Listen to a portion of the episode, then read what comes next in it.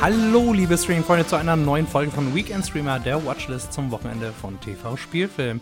Ich heiße immer noch Lennart und der heutige 17. Dezember 2021 ist ein ganz besonderer Tag für mich, denn meine grandios coole Oma feiert heute ihren 100. Geburtstag. Echt unfassbar.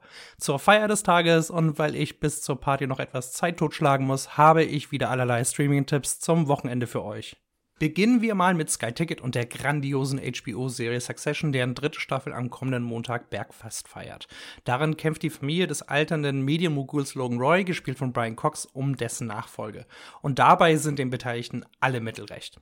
Was das schwarzhumorige Drama, das unter anderem die Murdoch-Dynastie satirisiert, der das Hassfernsehen von Fox News gehört, so faszinierend macht, sind die vielschichtigen, undurchsichtigen und grandios geschriebenen wie gespielten Figuren in einem Moment zeigen die sich verletzlich, sodass man als Zuschauer fast Mitleid mit ihnen bekommt.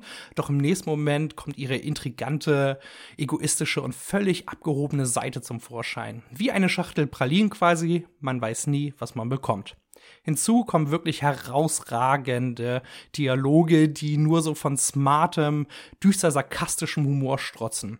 Und zu guter Letzt haut Method Actor Jeremy Strong, der die Hauptrolle des ältesten Sohn des Patriarchen bekleidet, seit nunmehr drei Staffeln eine Karrierebestleistung nach der anderen raus.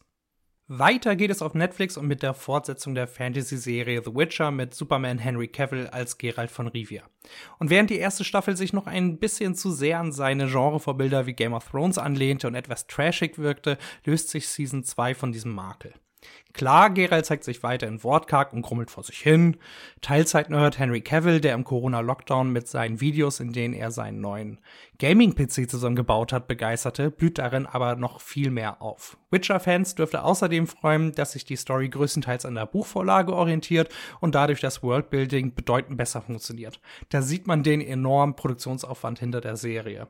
Zudem spielen Zauberin Yennefer und Geralts schutzbefohlene Ciri eine weitaus größere Rolle.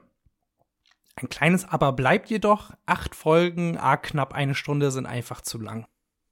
Noch mehr Sehenswertes in Serie bekommt ihr mit der finalen 15. Staffel von Supernatural, die nun in der Amazon Flatrate zu finden ist. Zudem ist die zweite Staffel von The Great mit Elle Fanning bei Starsplay gedroppt und zu guter Letzt dürfen sich Fans der lakonischen Agentenanimation Archer über Season 12 auf Netflix freuen. Und jetzt zu den Spielfilmneuheiten.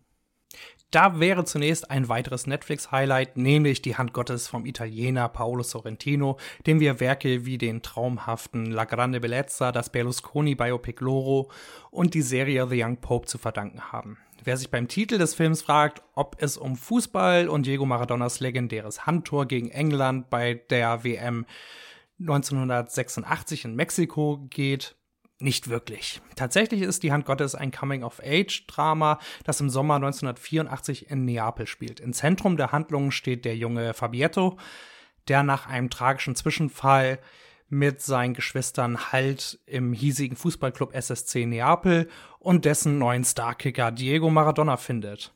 Der Film saugt ein mit seiner herrlichen Anfangssequenz direkt ins Geschehen. Kein Wunder, denn von Sorrentino erwartet man einfach eine prächtige Inszenierung. Dazu bekommt man eine einnehmend warmherzige Familiengeschichte mit spleenigen Charakteren. Der Erfolg bei den Filmfestspielen in Venedig, bei dem die Hand Gottes in diesem Jahr den großen Preis der Jury gewann, ist also mehr als gerechtfertigt.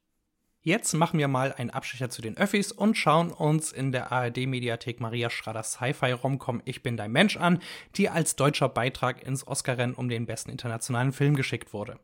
Darin spielt Maren Eggert die Anthropologin Alma, die eine neue Technologie austesten soll. Und zwar muss sie eine Zeit lang mit einem Androiden verbringen, der von Dan Stevens gespielt wird. Der Auftrag, Alma soll evaluieren, ob sich Roboter als Lebenspartner eignen. Vorab eine Warnung, ich liebe Dan Stevens und bin sehr parteiisch, wenn es um den Briten geht. Ich habe den Film im Sommer mit meiner besten Freundin im Kino gesehen und wir haben uns köstlich amüsiert. Für mich einer der besten Filme des Jahres. Ich bin dein Mensch ist voller eleganter, zotenfreier Humorspitzen und erweist sich gleichzeitig als herzliches Drama, das sich ernsthaft mit seinen beiden Hauptfiguren auseinandersetzt. Maren Eggert ist dabei einfach grandios und enorm authentisch. Dan Stevens steht ihr im Nichts nach und spricht selbst Deutsch. Er hat das nämlich früher in der Schule gelernt. Die witzige Leinwandchemie der beiden macht den Film enorm leichtgängig, zudem findet Schrader einen idealen Schlusspunkt, wie ich finde. Eine dicke Empfehlung von meiner Seite. Etwas ernster geht es in William Nicholsons Ehedrama Wer wir sind und wer wir waren mit Bill Nye, Annette Benning und Josh O'Connor zu, das neuerdings bei Sky Ticket zu finden ist. Darin eröffnet Edward seiner Frau Grace aus heiterem Himmel, dass er sich nach fast 30 Jahren Ehe scheiden lassen will. Das feinfühlige Drama in drei Akten ist zeitweise echt traurig, gleicht das aber mit einer Prise Optimismus in die Zukunft aus. Dabei halten die Figuren manche Aspekte ihrer Gedankenwelt zunächst zurück, dennoch gelingt es dem Film, sein Publikum bei den Gefühlen zu packen. Das liegt einerseits an den sinnlichen Bildern und andererseits am erstklassigen Ensemble. Das wären auch genug Filme. Nun kommt noch der Doku-Tipp. Und den möchte ich für den Netflix-Sechsteiler Voir, die Kunst der Moderne, aussprechen.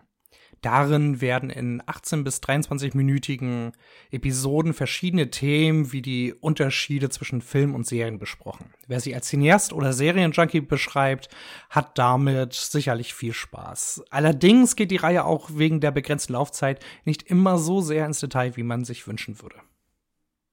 Zum Schluss spielen wir noch den Rohrkrepierer der Woche ins Klo. Dafür habe ich auch den passenden Stinker herausgesucht, nämlich Tom Clancy's Gnadenlos mit Michael B. Jordan.